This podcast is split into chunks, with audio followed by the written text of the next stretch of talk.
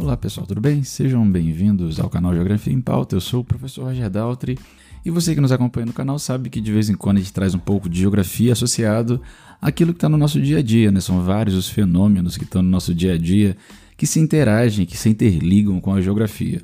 Hoje, inclusive, trazendo uma possibilidade bacana da gente compreender fenômenos atmosféricos que estão no nosso dia a dia, que rendem, inclusive, memes na internet, que rendem possibilidades, que rendem coisas interessantes a partir da ótica da geografia. Uma nuvem com formato de nave espacial surgiu no céu de Brasília, isso rendeu muitas fotos, memes na web.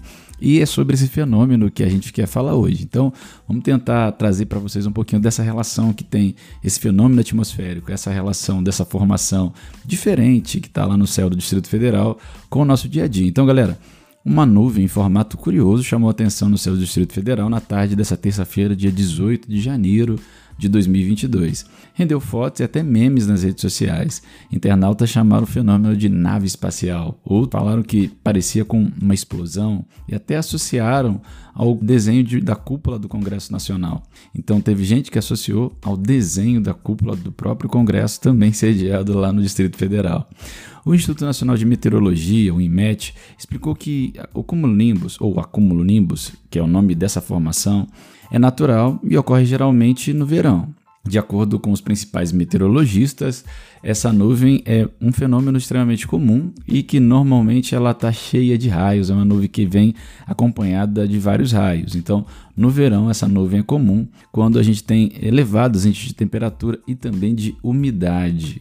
É uma nuvem bastante densa, bonita, mas também perigosa, principalmente para a aviação civil. As aeronaves sempre desviam das rajadas de vento dessa nuvem que são bastante intensas. E aí a gente teve uma grande repercussão que chamou atenção no Twitter, no Facebook, no WhatsApp, devido a essa formação tanto quanto diferente. Houve quem associou isso até a seres alienígenas, extraterrestres, mas a verdade é que é um fenômeno atmosférico extremamente diverso, mais interessante e principalmente no verão. E a gente tem essa situação desse acontecimento, principalmente porque a zona de convergência, aquela mesma do Atlântico Sul, as ACAS, ela já perdeu a configuração.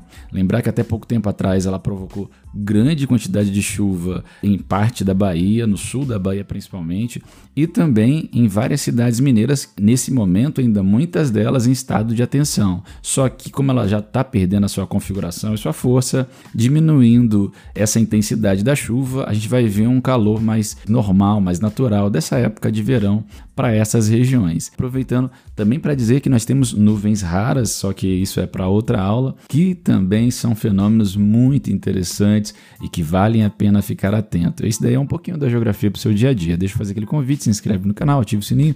Tamo junto e daqui a pouco a gente está voltando falando um pouco mais de geografia para o seu dia a dia. Obrigado, galera, e até a próxima. Fui!